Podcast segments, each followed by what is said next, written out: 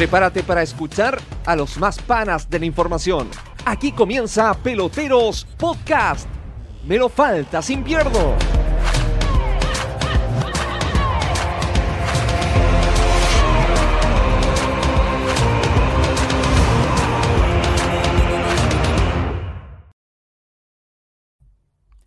¿Qué tal? ¿Cómo les va? Sean todos bienvenidos a una nueva emisión de nuestro Peloteros Podcast, capítulo ya número 20. Mira, qué buen número.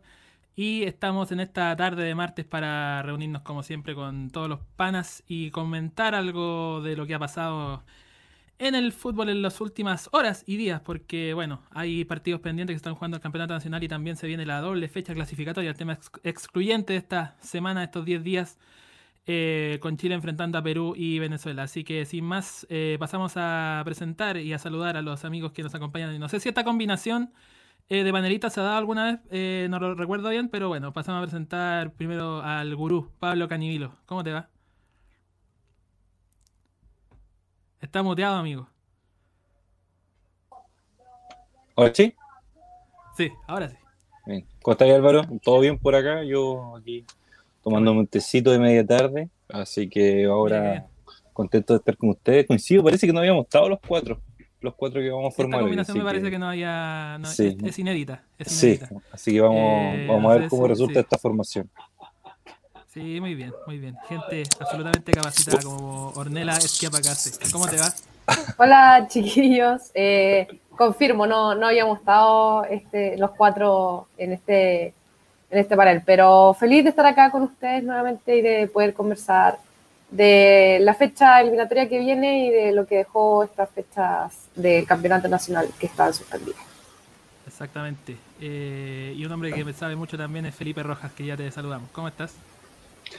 Eh, buenas tardes, muchachos. Sí, estamos acá para comentar todo lo que, lo que se nos viene con la selección. También la vuelta al triunfo de Colo Colo, bien dramática ahí y nada, motivados para analizar todo lo que nos ha dejado la pelotita estos últimos días. Exactamente, porque claro, como bien decía Felipe, el tema que con el que abrimos este podcast es eh, el triunfo de Colo Colo, que le devolvió el alma al cuerpo y el internet también a muchos hinchas salvos, eh, luego de nueve fechas sin ganar, que bueno, nueve fechas parece, bueno, es un número alto, pero en tiempo real de calendario fue mucho más por el tema de la pandemia y todo. Desde el 7 de marzo, que Colo Colo no consiguió un triunfo, fue 2 a 1 ante Deportes La Serena en el Estadio La Portada y hoy se volvió a abrazar. Me parece que la ruda y todo lo demás eh, surte efecto, el asado, no sé. Y el lo consiguió el triunfo claro, por 1 a 0 en ese partido pendiente, polémico por lo demás, que bueno, se termina finalmente jugando hoy por la mañana ante Deportes Santos Bagasta. Gol de. Mm, gol eh, de. Bueno, el centro de Javier Parragués y la definición de Iván Morales Dos jugadores que, bueno, un tanto resistido en el caso de Parragués, que, bueno, no había brillado mucho en los minutos que había tenido, por lo menos en este año, y tampoco había sido tan rotundo en su rendimiento en general en su estadía en Colo Colo. Y el caso de Iván Morales, que, bueno, ha tenido un año difícil volviendo una lesión, y hoy se reencuentra con el gol al minuto 89 en el Estadio Monumental para vencer al buen conjunto, conjunto perdón, del norte dirigido por Almandos, que, bueno, en esta ocasión no pudo aprovechar esta chance para intentar acercarse a los líderes. Eh, Colo Colo, bueno, hoy, si se quiere, eh, real, eh, ostentó una real mejoría, lo que venía pregonando Quinteros, pero que no se había hecho efectivo, por lo menos en el partido, por ejemplo, con Tiki, que el inmediatamente anterior. pero que hoy, claro, en muchos pasajes del partido, en el primer tiempo y sobre todo en el segundo, transformó en figura al, portero del conjunto de, al conjunto de los Pumas. hablamos de Nacho eh, González. Em, y bueno, finalmente se termina, se termina, tanto va Alcántara al agua que al final se rompe, dice así que Colo Colo consiguió ese triunfo postrero ahí en el Estadio Monumental. El primer triunfo de Gustavo Quinteros luego de cinco partidos, seis, si contamos la derrota ante Bilserman por Copa Libertadores, fue lo que demoró el técnico argentino, el campeón vigente del fútbol chileno aún eh, en conseguir su primer triunfo al mando de la escuadra Alba, con el debut también de Maxi Falcón, el refuerzo uruguayo del que tanto se habló, el famoso Peluca, que llegó y reforzó la saga ahí junto a Juan Manuel Isaurralde, y con la número 37 de la espalda, y salió bastante machucado, tuvo ahí un encontrón con Carlos Muñoz en, sobre el final del primer tiempo, un codazo ahí que bueno, lo dejó con, con, una herida que tuvo que ser suturada en el mismo campo de juego, no, no significó expulsión para el, para el porteño, para el jugador del conjunto nortino, pero sí una, un, importante, un importante corte en el rostro del defensor central uruguayo. Eh, bien, eh, Pablo, eh, usted, bueno, que ha sufrido bastante en este tiempo y hoy, bueno, pudo ver nuevamente un triunfo de, de Colo Colo, en este caso como local, que también solo haya tenido derrotas en este regreso al fútbol tras el, tras el, tras el receso pandémico y que se abraza nuevamente con este triunfo por la cuenta mínima ante el conjunto de los Pumas. Sí, Álvaro, obviamente eh, es importante este resultado que sacó Colo Colo, pese a, que, quizás no fue un, triunfo totalmente claro, si se vio mejor eh, como lo venía haciendo en el último tiempo. Así que lo importante es sumar, como dice, dijiste tú, hace mucho tiempo que eh, tanto en, en, partidos como en, meses que Colo Colo no, no suma a tres y también con novedades como dices tú, el, el peluca sabbe de, de Falcón, así que eh, tuvo un gran partido. Eh, hablando con amigos también, eh, las sensaciones que dejó en, el, en su debut fueron bastante positivas, así que mm, esperemos que, que siga en este nivel para que Colo Colo pueda salir de la parte baja de la tabla, de, de, las dos tablas la verdad, y también eh, algo positivo es el, gol de, Morales, que ha jugado solamente dos partidos en este torneo. Así que eh, obviamente las sensaciones eh, hoy son positivas y Gustavo Quinteros también ha estado haciendo bien las cosas, pese a que los resultados no se le habían dado anteriormente. y estuve revisando y el último gol de Iván Morales había sido el 11 de abril. Sí, de abril del 19. Estuvo entre, entrecortado y, lesionado. Sí, sí, tuvo una lesión ahí bien fea que estuvo harto tiempo fuera de la eh, de las canchas. Después no lo pescaron ni en bajada y hoy día eh, en estos minutitos que tuvo eh, le pudo dar el triunfo a Colo Colo, así que me imagino que como dijiste tú, la ruda, no sé, alguna motivación. Ahí también se le vio en algún momento al DT de Colo Colo hacer un gesto ahí que le pusieran. Tal cual. Sí, Los cojones. Sí, está bien, está bien ese tipo de, reto. Eh, me gusta, me gusta la actitud de, Quintero, en, pese a que fue, como te digo, fue un triunfo eh, no avasallador, pero me gusta esta, esta, esta actitud que le pide a sus jugadores. Claro, exacto, bien lo decía Pablo con lo que bueno, se pega, se pega el salto del penúltimo al antepenúltimo lugar de la tabla 2020, que es donde está más complicado. Con 14 puntos supera a O'Higgins, que queda en el penúltimo con 12 y estaría jugando ese partido de definición por el tercer descenso. Y bueno, La Serena en el último con 9, como ya sabemos que es último en ambas tablas, por ende estaría automáticamente descendiendo hoy a la primera B para la próxima temporada. Eh, bien, claro, hablábamos de, claro, de lo, de lo, positivo que mostró Colo Colo. Por ejemplo, al final del partido el propio técnico Gustavo Quintero fue más autocrítico respecto al partido con Iquique que incluso en ese mismo post partido, digamos, donde, donde dio una, una visión un poco disímil de lo que fue lo que pasó en la cancha. Y hoy tal vez, claro, con el triunfo todo se arregla y puede tal tal vez ser un poco más eh, un poco más puntilloso en, esa, en ese repaso a lo que fue el rendimiento del equipo anteriormente, ahora que claro, que lograron por fin sumar esos tres puntos. Eh, ¿Cómo se puede evaluar, Felipe, este, este triunfo de Colo Colo, digamos, en, perspectiva, ¿no? en la lucha que está dando y el, cuadro algo que francamente es por no descender y, en eso, claro, supera a un rival, pero sigue estando lejos, por ejemplo, Palestino, que está que viene haciendo, viene hilando derrotas consecutivas, pero sigue estando cinco puntos arriba, por ejemplo, que el inmediatamente superior. Sí, o sea, primero que todo yo creo que lo más importante para Colo Colo era cerrar esta primera rueda eh, fuera de la zona de descenso. Eh, creo que esa tarea ya la pudo cumplir con el triunfo de hoy eh, ante Antofagasta y creo que es un golpe anímico importante eh, para lo que pueda venir de ahí en adelante porque derrotó a un rival que no era fácil en el papel, era un rival que venía en un muy buen momento, muy buen momento digo, ahí peleando entre los primeros puestos, palma a palma con Unión La Calera, Unión Española por ser el escolta Universidad Católica, y que también venía teniendo tanto un juego colectivo como individual muy interesante, con nombres como el de Jason Flores, Andrés Super, eh, todavía Figueroa, que siempre es una carta bastante importante ahí de gol, eh, Carlitos Muñoz también venía haciendo goles, y la verdad es que Antofagasta hoy día estuvo lejos de demostrar el, rendimiento que venía eh, haciendo en partidos anteriores. Y yo creo que también fue mérito netamente de Colo Colo, eh, que supo cortar el juego, que supo tomar el medio campo, que es eh, donde Antofagasta mayormente suele transitar para poder hacer, elaborar jugadas de riesgo. Y hoy día se dio un equipo un poquito más tímido, si se puede decir, apostando más a, los contragolpes, a pelotazos largos que pudieran encontrar ahí a Eduard Bey o a Jason Flores. Y lamentablemente no les dio muchos resultados porque se encontraron también con, con la aplicada defensa de Colo Colo que estuvo ahí eh, liderada, podemos decir, por Maximiliano Falcón, que en su primer partido ya pudo demostrar eh, cositas interesantes. Eh, un central que, que si bien no es alto, manejó muy bien los tiempos, fue bien por arriba, en esa misma jugada con Carlos Muñoz, un, cruce en, el aire que lo dejó ahí con la frente cortada, pero creo que eh, lo más interesante y lo más importante creo que para Colo Colo y para Gustavo Quintero es haber superado a un rival que en el papel era mucho más difícil de lo que se vio finalmente en la cancha. Y bueno, como dije, puede ser un golpe anémico interesante, importante para, para los albos lo que venga. Eh, ya pensando en la segunda rueda, que también imagino que para Gustavo Quintero va a ser una, un nuevo torneo, por así decirlo, porque va a poder tener unos días de preparación, eh, quizás donde pueda detallar más cosas, a corregir. Está el hecho de que puede llegar Ignacio Jara, es otro de los nombres que está sonando para reforzar el plantel del cacique. Eh, al parecer ya estarían a detalle nomás de, de incorporarlo desde Cobreloa.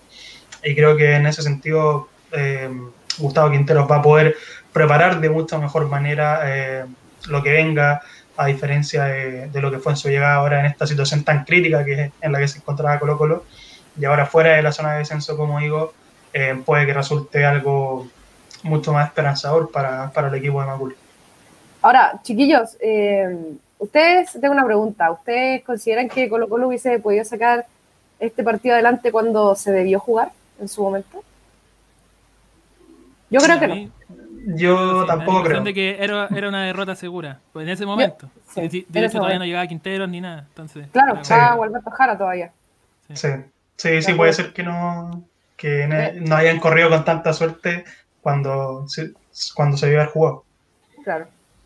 No, y también estaba, si mal no me falla la memoria, eh, en ese entonces estaba bueno, igual eran especulaciones, pero decían que los jugadores no, no habían. Levante un poco la moral, amigo Pablo.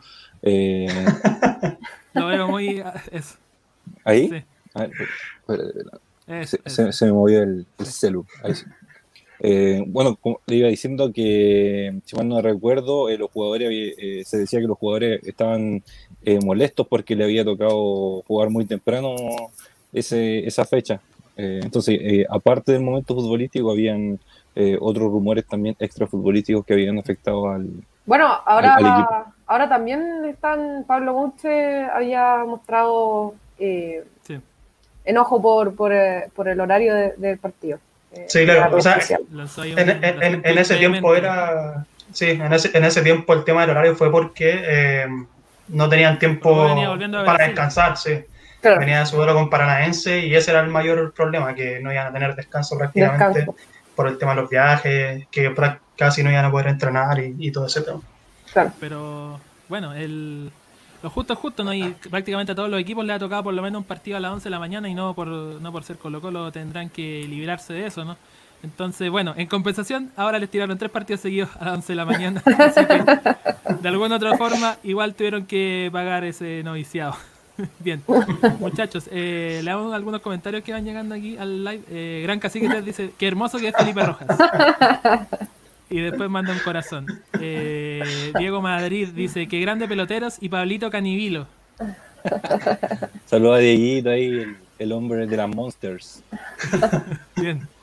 Y Gran Cacique 3 de nuevo, Felipe Rojas hablando, voy a buscar mi heterosexualidad y vuelvo. La gente se manifiesta, la gente se manifiesta, tiene... hay espacio para todo. Tiene su fandom, su esta vulcanización, como diría nuestro amigo Pato Figueroa, que lo invitamos, ¿ah? cuando guste puede presentarse acá al, podcast y acompañarnos. Eh, bien, lo que nos ocupa, lo que nos tiene, bueno, el tema central de esta semana y de estos últimos días es la selección chilena, ¿no? Que afronta con más de alguna complicación logística esta doble fecha eliminatoria primero como local ante Perú, este viernes a las 20 horas en el Estadio Nacional y posteriormente el martes ante Venezuela en Caracas a las 18 horas de nuestro país. Dos partidos importantes, el equipo Reinaldo Rueda solo suma un punto luego de la primera doble fecha ante Uruguay y Colombia y debe reponerse, por cierto, y buscar eh, al menos un triunfo como local, eso seguro ante un equipo difícil, el actual vicecampeón de América equipo mundialista que bueno que llega también con un jugador ahí que ha sido seguido que vamos a estar más hablando más adelante también que ha sido la, la vedette si se quiere de este de esta de este último tiempo en, el, todo este tema de las nacionalizaciones y todos los jugadores que quieren jugar por uno u otro país pero primero nos ocupamos de lo nuestro de nuestra selección que bueno ya está entrenando con buena parte de los jugadores pero todavía quedan por llegar falta Eric Pulgar que bueno tiene una travesía todavía por completar en el caso de Maripán y Niklas Castro también tienen, tuvieron que devolverse y para volver a viajar eh, durante esta noche. ¿Cómo se va armando Felipe Rojas este equipo nacional de cara a estos dos importantísimos partidos? Sí, bueno, eh, desde el día de ayer ya que La Roja empezó a entrenar ahí en Juan Pinto Durán eh, con Claudio Bravo, Claudio Baeza y Sebastián Vega, fueron los primeros jugadores del exterior en integrarse a la convocatoria, más los del medio local, obviamente. Y se espera, hoy día también llegó eh, Arturo Vidal para incorporarse ahí bajo las órdenes de Reinaldo Rueda. Y claro, está el caso de Eric Pulgar que nos preocupó bastante durante el fin de semana. En el caso de Alexis Sánchez y Arturo Vidal también, porque está este tema de que estaba la, la, la, versión de que no iban a poder viajar por las medidas sanitarias que están en Italia, eh, producto de los viajes, por el rebrote de la pandemia del coronavirus. Estaba bien complicada la cosa ahí. Eh, no era solo el caso de ellos también, sino que jugadores de otras selecciones sudamericanas eh, están con, con, el mismo problema. Eh, Fiorentina principalmente, que fue el primer club que informó eh, de que Eric Pulgar, sí, de que Eric Pulgar y bueno, Lucas Martínez Cuarta también, el jugador de el jugador argentino, y Martín Cáceres, el uruguayo, que no iban a poder. casi arrancaron. Sí, bueno, arrancaron, arrancaron finalmente. Eh, claro, está, estuvo ese problema de que no iban a poder viajar por todo este, este tema logístico y las órdenes que hay en la autoridad italiana. Eh, prácticamente, como tú dijiste, tuvieron que arrancar eh, en, en, vuelos privados. El primero fueron Nikola Milenkovic y Dusan Blagovic, los serbios de Fiorentina, y se supo que finalmente Eric Pulgar con Martín Cáceres y Lucas Martínez Cuarta hicieron lo mismo.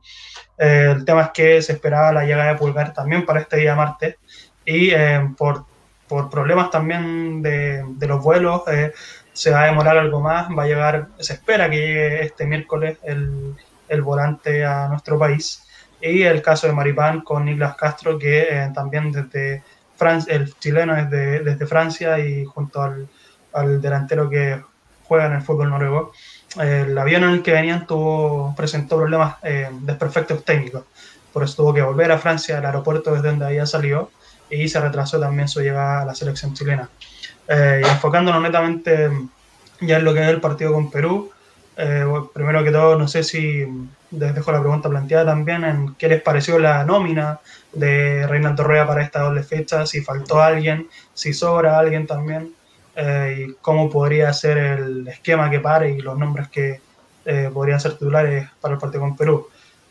yo pienso que es una nómina tal como fue la fecha pasada, con eh, lo mejor que está actualmente en cuanto a rendimiento, eh, tanto en el medio local como internacional. Si bien eh, puede que hayan faltado nombres, no me, no, me, corresponde tampoco a mí exigir que estén porque finalmente el técnico es Reinaldo Rueda y él sabrá a quién llama y quién no. y creo que, como digo, es lo mejor que dispone el técnico hoy en día cabe señalar, y yo creo que lo conocemos todos también, eh, que no tenemos un recambio, ojalá lo tuviéramos, pero no tenemos un recambio como el de Argentina, el de Brasil o el de Uruguay. Así que creo que la nómina bastante completa. Me llamó la atención el tema de que haya, haya nominado a tantos delanteros, nominó ocho en definitiva. Y yo creo que por ahí va un poquito eh, la variante que va a, a tratar Reinaldo Rueda para el partido con Perú y con Venezuela. Imagino que va a usar punteros, en el caso de Carlos Palacios, de Jan Meneses, quizás por fin podamos ver a Jan Meneses sumando hartos minutos en, partidos oficiales también con la selección. Es un jugador que lo está haciendo bastante bien en México, ahí con León, el puntero del fútbol mexicano. Jan Meneses también con un muy buen rendimiento. Y a mí personalmente lo que más me llama la atención es eso, cómo va a disponer de rueda de la delantera.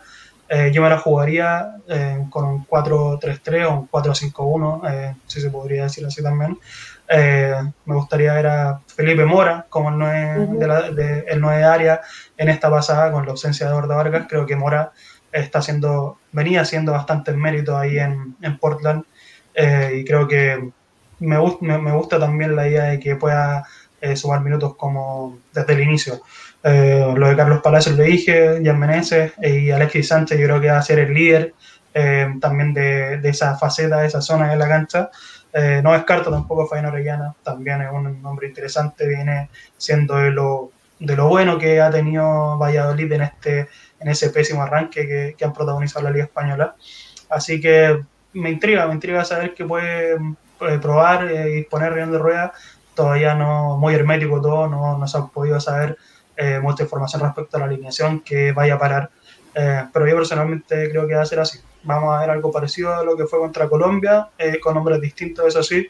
Creo que Jan Boseyur también, que fue uno de los, de los nombres que más llamó la atención, va, va, a arrancar de titular porque se juega con lateral izquierdo, es el hombre ideal para eso. Eh, sí, si lo, llamo, si lo llamo por algo, en el fondo. Sí, sí, si lo llamamos por algo, quizás Sebastián Vega no lo llenó del todo en esa posición en la anterior fecha. Y, bueno, no sé qué, qué opinarán ustedes respecto a lo que vamos a ver de la Roja el día viernes.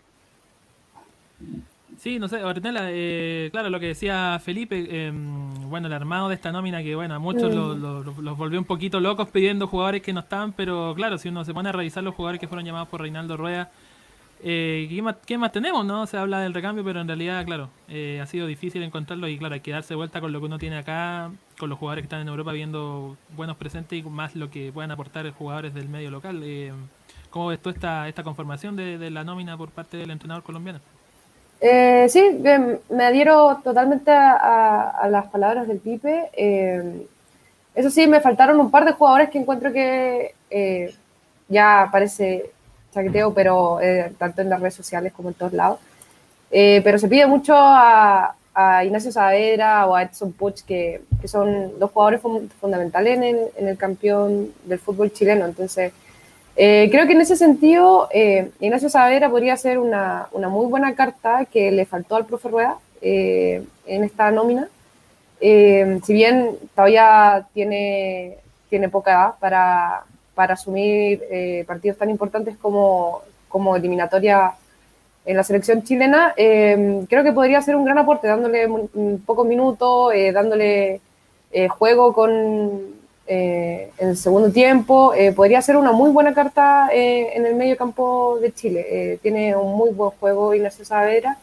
Y lo mismo con Puch. Creo que, que podríamos en ese caso darnos el gusto de quizá verlo en en cancha eh, unos minutos para siempre siempre desequilibra entonces siempre va a ser interesante verlo en, partidos con, con, la selección. En cuanto a los que ya están en la nómina creo que como decía Pipe son, son todos eh, muy bien vistos son todos los que están eh, de muy buen nivel en, en sus respectivos clubes. Y mm, creo que en cuanto a la alineación también creo que va a ser un 4-5-1 más que nada, ojalá ver a Orellana eh, de titular eh, y a Felipe Mora. Me gustaría mucho ver a un 9 o un referente de área en, en un partido de, Chile, que no lo tenemos hace bastante tiempo, creo yo. Un, un 9 nato. Exactamente, claro. Felipe Mora que viene bastante dulce con sus actuaciones en la MLS. Bueno, el caso de Orellana viene a convertir de penal el pasado fin de semana para Valladolid. Así que claro, será interesante ver cómo arma Reinaldo Rueda este, esta formación por lo pronto para el, para el duelo ante Perú, que bueno, hay lecciones que sacar porque también en este mismo ciclo se ha jugado partidos amistosos, está esa semifinal traumática de la Copa América del año pasado con derrota por 0-3, así que es importante bueno sacar lecciones y poder eh, obtener ese triunfo de local. Mira, aquí eh, por YouTube Some Name se tiene bastante fe, dice Chile ganará 4-0 a Perú. Mira. Ojalá te escuche. A ver. Perú, Perú viene de hacer muy buen juego hace varios años, no es por nada que se clasificó, o sea, con un, con un pacto más o menos sucio ahí en las eliminatorias pasadas, pero Pero viene haciendo muy buen juego. Eh, creo que Perú va a ser un rival muy, muy difícil. Además que tienen eh, eh, un, más o menos un clásico contra nosotros que lo hace jugar mejor todavía a Perú. Así que difícil va a ser el partido. Así es, el famoso clásico del Pacífico. Pablo Canivilo, en cuanto a la escuadra del RIMAC, existe esta suerte de la padula o, fiebre la padula, la padula manía, no sé cómo llamarla, medios peruanos estuvieron siguiendo. La Padula Neta. Bueno, aquí también se ha hecho con algunos jugadores, claro, la, la, Padula Neta. En Perú ya se adoptó. Eh, bueno, medios eh, del país vecino fueron siguiendo el vuelo del jugador del Benevento hasta tierras peruanas, jugador de 30 años que bueno se integra por primera vez al conjunto dirigido por, eh, perdón, por Ricardo Gareca. Eh, y bueno, es posible que debute, seguramente va a debutar ante Chile en este duelo eliminatorio, claro, porque se buscaba una alternativa ante la lesión de Paolo Guerrero, que lo tiene largo tiempo ya fuera de las canchas y Perú no contaba con un referente de área, si bien jugadores como por ejemplo André Carrillo tuvieron buenas actuaciones en los dos primeros partidos, pero le falta ese goleador, ¿no?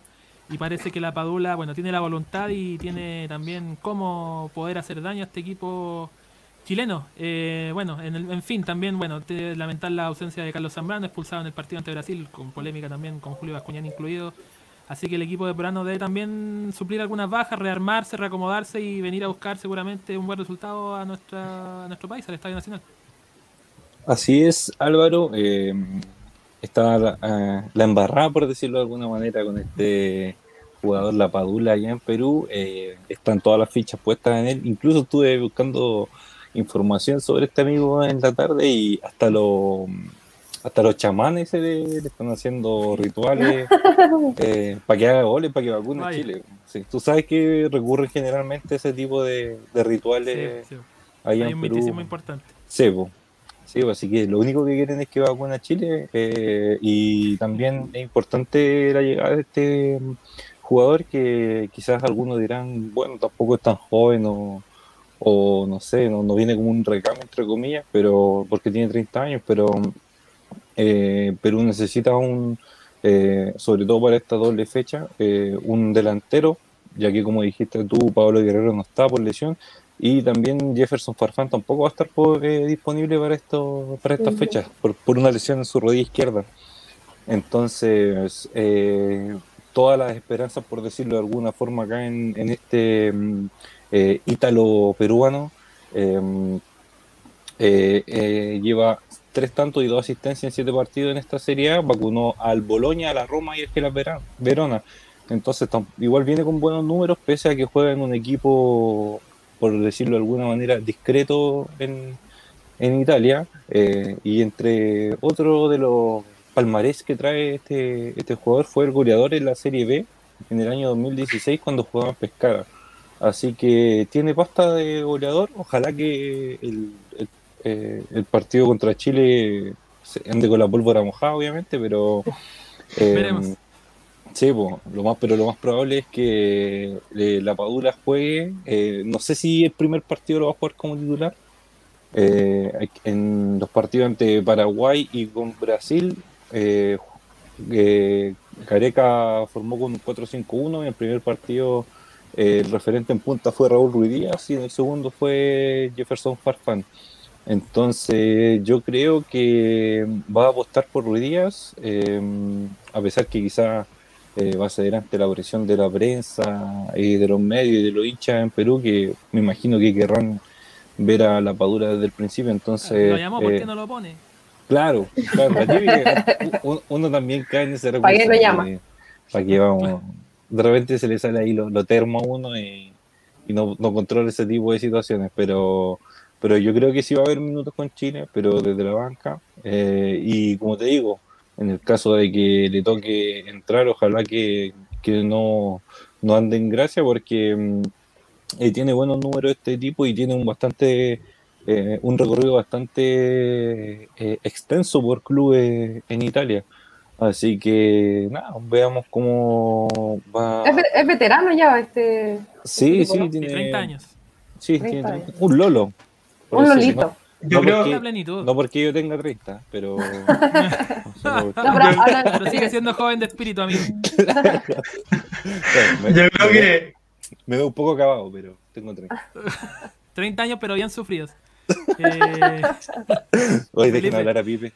Sí, no, no, era, era para cerrar nomás el tema, que yo creo que, claro, es un delantero que lo avala los números, pero eh, a- para mí personalmente al menos, eh, siento que sigue siendo menos que Pablo Guerrero. Yo me hubiera preocupado más Sí. si hubiera estado Pablo Guerrero disponible para esta fecha, porque habrá que ver también si es que la Paula logra eh, acomodarse al sistema que donde lo disponga Ricardo Arega y Claro. también eh, en, en la sociedad con sus compañeros, con, con los que vaya a jugar ahí en la zona ofensiva, con Andrés Carrillo, porque claro, es un delantero con experiencia, con jerarquía, ha jugado en múltiples equipos por Italia, hasta en el Milan anduvo, aunque Mm. creo que el paso no fue muy, no fue muy exitoso, pero, pero habrá que ver si logra tener esta chispa junto a sus compañeros, porque tampoco es fácil eh, poder desarrollarlo en, en una semana.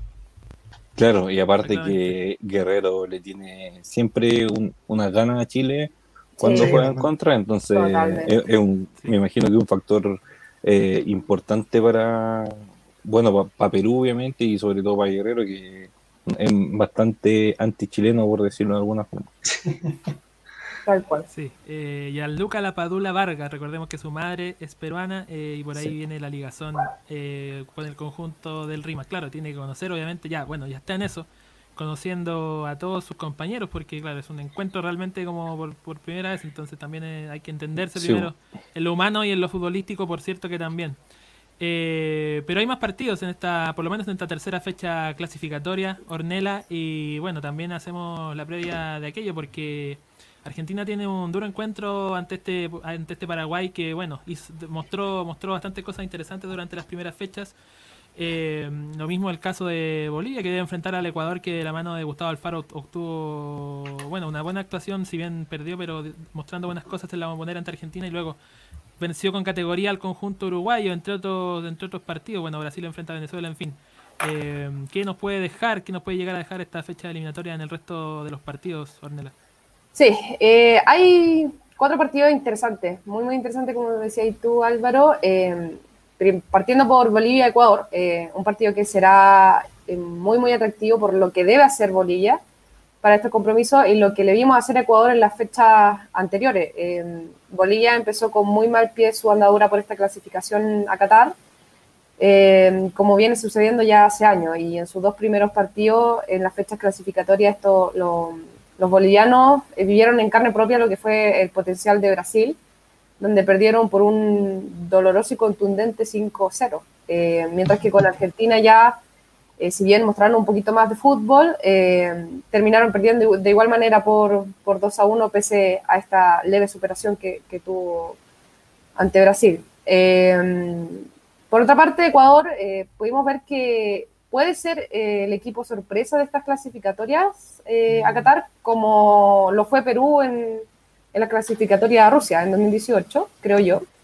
Eh, en su primer partido contra Argentina, los ecuatorianos hicieron un gran encuentro eh, que tuvieron sobre las cuerdas los albiceleste en varias ocasiones, eh, donde solo perdieron por la mínima, más aún con un penal de, de Messi. De, eh, de Messi. Pero contra Uruguay podemos ver que de lo que es capaz este Ecuador en esta eliminatoria eh, se paró en la cancha a dictar su propio fútbol y, y salió de maravilla. Así que probablemente podremos ver nuevamente su agresividad y poderío de finiquito ante, ante los bolivianos. Eh, en todo caso, hay una estadística que no, no, es muy favorable para los de Ecuador. Eh, como equipo visitante, eh, solo suman una victoria, un empate y tres derrotas en, en, sus cinco compromisos más recientes. Eh, así que ahí tendrá una tarea ardua eh, el equipo ecuatoriano. En cuanto al equipo, al partido, digo, de Argentina contra Paraguay, es otro match que tendrá esta fecha FIFA que tenemos que estar pendientes eh, entre argentino y paraguayo, donde las estadísticas indican que va a ser un partido muy, muy parejo. Eh, por una parte tenemos a Argentina, que es una plantilla muy enriquecida en cuanto a fútbol, en cuanto a jugadores, que le permite practicar distintos estilos de juegos, eh, donde se caracteriza por llevar la iniciativa de, de, diferentes choques, generando varias ocasiones como, como lo pudimos ver en, en sus partidos pasados.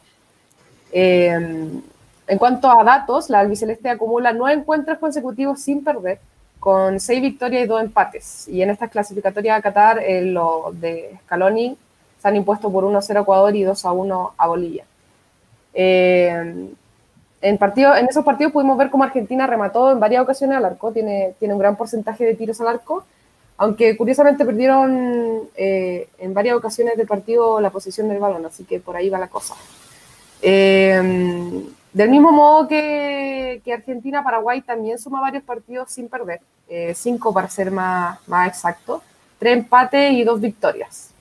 Ojo que en este caso los, guaraníes que tienen una merecida fama de um, conjunto mata gigante, lo diría yo, porque parecen agrandarse cuando compiten con equipos de mayor jerarquía y sobre todo defensivamente llegan a ser impenetrables. En cuanto a estas dos jornadas ya transcurridas eliminatorias para Qatar, la albirroja eh, se estrenó empatando a dos goles contra, contra Perú en un encuentro con un doblete de Ángel Romero, un muy buen partido de Ángel Romero. Mientras que en su choque más reciente vienen de vencer por 0 a 1 a, a Venezuela, eh, lo que le ha dejado como, como cuartos de, de, esta, de esta clasificación a, al Mundial, eh, faltando mucho aún claramente. Eh, en estos últimos enfrentamientos oficiales que han tenido paraguayos y argentinos, eh, el último que ganó Argentina fue el 2015, no sé si se acuerdan, chiquillos, en la semifinal de la Copa América en nuestro país.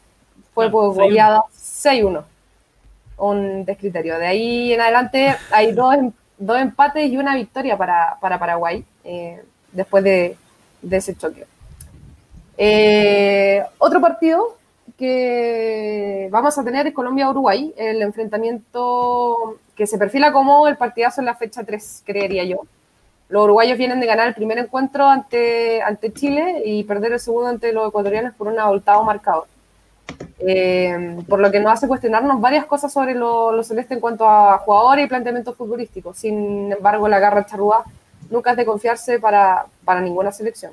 Eh, por su parte, Colombia arrancó este camino al, en este certamen con un contundente 3 a 0 eh, frente a Venezuela y después rescataron un empate, un empate dramático eh, en los últimos minutos ante, ante nosotros, ante el equipo chileno. Eh, ahora desean aprovechar esta localidad que, y obtener un resultado favorable que les permita seguir en esta buena racha de partidos invictos para, para el Mundial de, de 2022. Eh, en total, eh, han sido 40 choques a lo largo de la historia en, de diferentes competiciones y encuentros amistosos entre cafeteros y charrúas. Y el dato sorprendente eh, que averigüé por ahí, eh, se, ve que se ve cuando solamente eh, han existido dos partidos que han terminado sin goles en, entre, entre estos equipos, con lo cual hay una probabilidad del 95% para ver celebraciones de gol este viernes 13. Eh, eso sí, el seleccionado uruguayo tiene la ventaja de victorias con 19 victorias ante 12 de Colombia y 9 empates. Y por último, por último, por último, tenemos a Brasil contra Venezuela. Eh, la Scratch semigrante está vino tinto en un duelo prometedor, a pesar de lo ocurrido anteriormente con Venezuela en, este marco de la tercera fecha de la eliminatoria sudamericana. Por su parte, Brasil ha iniciado de gran manera eh, este nuevo y atípico proceso registrado con dos victorias consecutivas, eh, donde primero pudimos ver que se impuso con autoridad 5 a 0 ante Brasil, como dije anteriormente, y después golear a, a Perú por cuatro veces en un polémico partido que tuvimos con Bascuñana ahí presente. Eh, y deseando extender esta buena racha, confían que podrían hacer pesar su, su localidad eh, los brasileños. Consideramos que Brasil es una selección, considero que es, Brasil es una selección de harto poderío ofensivo, creo yo, con varios jugadores muy, muy rápidos y desequilibrantes que pueden marcar esta diferencia en cuatro, en cuartos de en tres cuartos de cancha para arriba, digo. Eh, y así lo han demostrado anteriormente.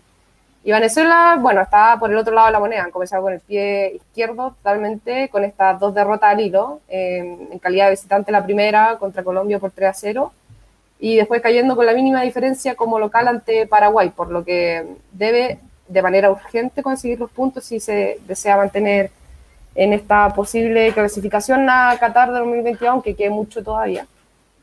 Y, a mi gusto, eh, la Vino Tinto creo que tiene jugadores para hacer eh, muy buena campaña de eliminatoria, pero el juego colectivo le pesa mucho.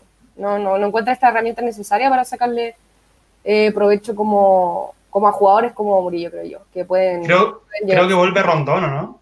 Así es. vuelve Rondón. Que se había perdido la, la fecha anterior por el tema de la pandemia, parece. Eh, puede ser el jugador clave. No sé, chiquillos, ustedes eh, si tienen algún jugador eh, clave para, estas fechas que, tengamos que seguir.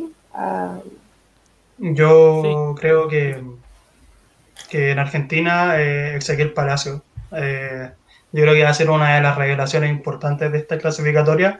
Si viene un jugador que ya desde hace un tiempo viene destacando ahí en su momento con River, con River Plate y ahora en el Bayern Leverkusen en la fecha pasada, tanto en, el partido con Bolivia, sobre todo ahí en La Paz, eh, se le dio bastante trascendente en el juego de Argentina, siendo, como decimos en la jerga futurística, el relojito del mediocampo del equipo de Scaloni, eh, y un jugador joven además, eh, con mucha proyección y que tiene condiciones de sobra para seguir rompiendo en estas clasificatorias, demuestra también el recambio que está teniendo el equipo que comanda Lionel Messi, y está el caso también en esa misma Argentina del Tubo Correa, Joaquín Correa, el jugador de la Lazio, que también eh, viene a un muy buen nivel eh, jugando en la Serie A, contra Bolivia le toca anotar, de hecho, el gol del triunfo, y eh, me parece que esos dos nombres en Argentina van a dar mucho que hablar en estas clasificatorias.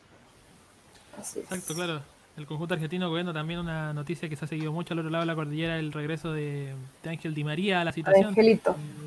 Así que bueno, quedará a ver eh, si esta relación que se decía tirante entre Scaloni y Di María se resuelve futbolísticamente y si el Fideo puede también, claro, darle a Argentina un salto de calidad futbolístico que, bueno, si bien ha mostrado un buen nivel, eh, también, claro, un jugador importante, histórico del conjunto albiceleste. No sé, Pablo, ¿quién eh, propondría propondría usted como clave en esta mm. fecha eliminatoria en general? Eh, más que nada quiero un pequeño opinión en cuanto al, a la figura de Argentina. También hay que tener ojo con Alario. Hizo un doblete. Anda súper bien en Leverkusen. Eh, sí, sí. Mm, viene dulce, como se dicen, así que eh, hay que tener ojo, quizás pueda repetir esta, mm, aunque no creo que juegue titular, pero sí creo que puede ser una buena variante en el equipo de Scaloni. Y en cuanto al otro partido, eh, creo que Argentina con Paraguay, eh, me gustaría, creo que me, me agradan estos partidos porque obviamente no cuando Chile juega contra Paraguay, porque son muy buenos para la chuleta los paraguayos, así que me gustaría ver ahí un poquito de, ese, ese, estilo de juego más, más aguerrido eh, contra Argentina y ver cómo se va a desenvolver esto. Eh, y obviamente em, Colombia con Uruguay eh, y, y, después obviamente en la cuarta fecha Uruguay contra Brasil. Em, lo otro, yo quería hacer una pregunta a ustedes, amigos. ¿Cuánto creen que no, es de fútbol, así que tranquilo. Eh, eh, ¿Con cuántos puntos cree que usted sería correcto que Chile termine esta doble fecha eh, clasificatoria? ¿Correcto? O sea, como para que ustedes se queden así digan ya. Seguimos en, un buen, en un buen pie para pa Dale, Orne primero. Ya, yo cuatro puntos rescató el empate eh, ante Perú. Eh, repito, le tengo mucho respeto a los peruanos y, el martes, el martes jugamos, ¿no? El próximo. Con Venezuela, sí. Eh, contra Venezuela creo que por lo que vienen haciendo y han mostrado estos partidos previos, le podemos sacar tres puntos, creo. A ver qué dice Pipe. yo quiero, quiero obviamente que sean los seis. Y y pienso que, que, si Chile llega a ser un segundo tiempo, tanto como el de Uruguay contra el de Colombia acá en el Estadio Nacional, eh, se le puede ganar a Perú. Eh, eh, haciendo un poco más efectivas las cartas de gol, creo que se le puede ganar. Pero creo que van a ser cuatro puntos. creo, que, creo que se va a empatar con Perú. va a ser un partido muy bravo, muy bravo. Y allá contra Venezuela en, en, en Caracas aferrándome al historial también y, en cuanto a, a, lo que se vea contra Perú eh, y lo que se da de Venezuela también en su respectivo encuentro, eh, me parece que se puede sacar, eh, no sé si fácil, porque ningún partido es fácil, pero poniendo el pie en el acelerador se pueden sacar los tres puntos allá en, la visita a Venezuela, a pesar de que las condiciones climáticas de repente juegan un poquito en contra, pero me parece que, que, allá se pueden sacar los tres puntos, así que nos quedaremos con cuatro y me parece que es un, un buen registro para, para, para, las proyecciones que hay en adelante. Sí. Mira, yo quiero presentar un matiz. Yo creo que si bien contra Perú un partido dificilísimo, yo creo que se puede ganar. Y propongo un triunfo de Chile y un empate en Venezuela. ¿Por qué? No porque me parezca un, no, no porque me parezca un negocio el empate en Venezuela, sino porque se va a jugar en horas de la tarde, complicado. Bueno, si bien, si bien Chile ha rescatado puntos, sobre, de hecho en la última eliminatoria ganó con categoría en, Venezuela, pero puede presentarse un partido de, no sé, difícil, de pasto largo, eh, cansador, un viaje, qué sé yo. Entonces me parece que, claro, Chile eventualmente tendría opciones de ganar, pero terminaría eventualmente siendo un empate que a la larga no se, no se evaluaría tan mal, yo creo, entendiendo un triunfo contra Perú. Bueno, veremos si este veremos si este palpito al final se cumple. Usted, Pablo, que propuso este juego del pronóstico, pero no sé si usted tiene uno. ¿Se arriesga o no? Sí, sí, o sea, como dice Pipe, obviamente quiero que sean los seis y también eh, creo que tampoco están eh, tirados de las mechas pensar que puede, puede terminar con seis puntos en esta doble fecha, pero eh, creo que mm, si no le ganamos a Perú, creo que también nos podemos complicar en Venezuela. Y, ah, y también creo que si le ganamos a Perú, va a ser un aliciente también y nos va a servir para ganar en, en, calidad de, de, visita ante Venezuela. Pensemos también que, bueno, los, los cuatro puntos son un, una, un número ahí medio, no sé si mágico, pero un número clave que ha sido en estas últimas, por lo menos, procesos eliminatorios. Eh, eh, las primeras cuatro fechas, digo, en la eliminatoria hacia Alemania se terminó con cuatro puntos, las primeras cuatro fechas no se clasificó. Lo mismo hacia Sudáfrica, donde sí se clasificó. Después eh, Chile estuvo puntero incluso en las eliminatorias a rumbo a Brasil.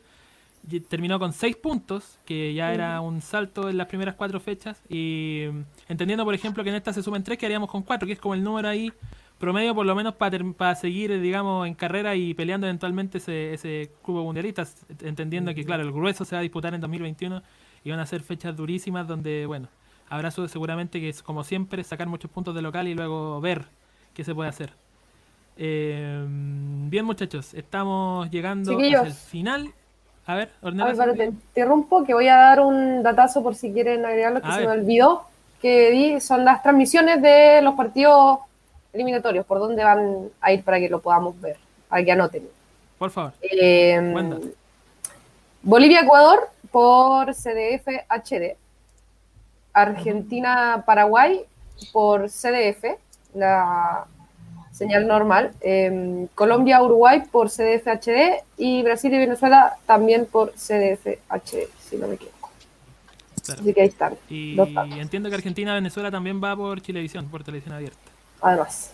Eh, sí, eh, bueno, además de Chile ante Perú, obviamente, que está de perogrullo. Bien, eh, excelente. Bien, muchachos, cerramos este capítulo de Peloteros Podcast donde hemos comentado, bueno, ese regreso al triunfo de Colo Colo al principio y también el grueso de lo que ha sido y lo que va a ser esta doble fecha eliminatoria en primer término este viernes 13, 20 horas en el Estadio Nacional ante Perú, la selección chilena que se está armando y que todavía, todavía espera jugadores que lleguen para completar ese plantel dirigido por Reinaldo Roya. Les agradezco, como siempre, en primer término a usted, don Pablo, que lo hemos tenido un poco ausente, pero qué bueno que, qué bueno que está.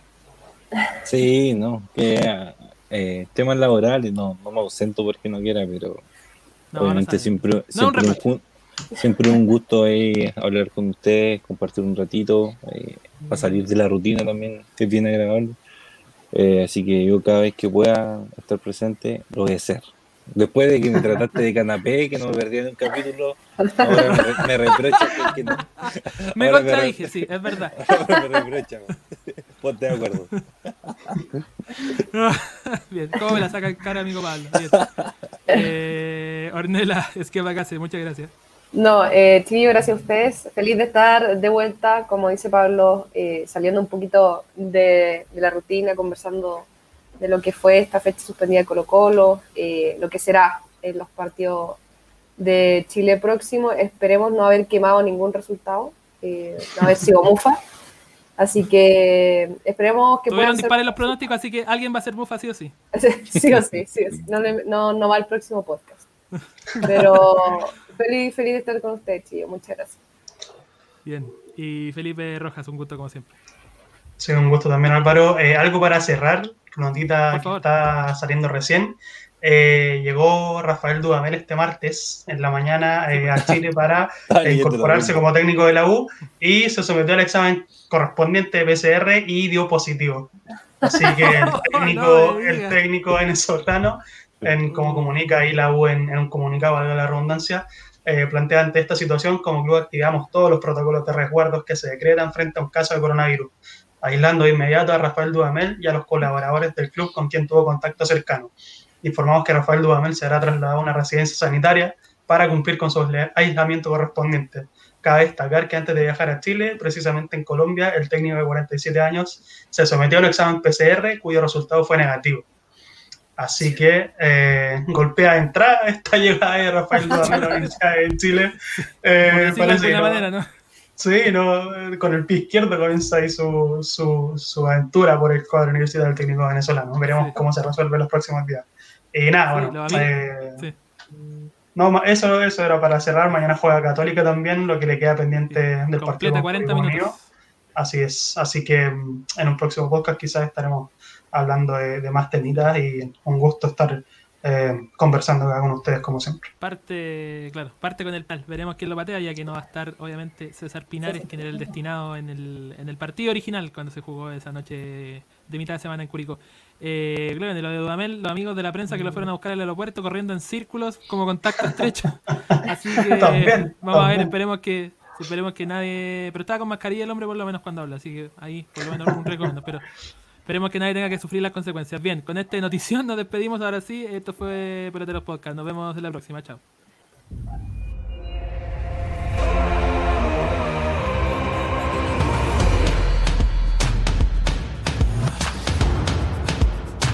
Aunque no te pregunté, buenos datos, mi pana.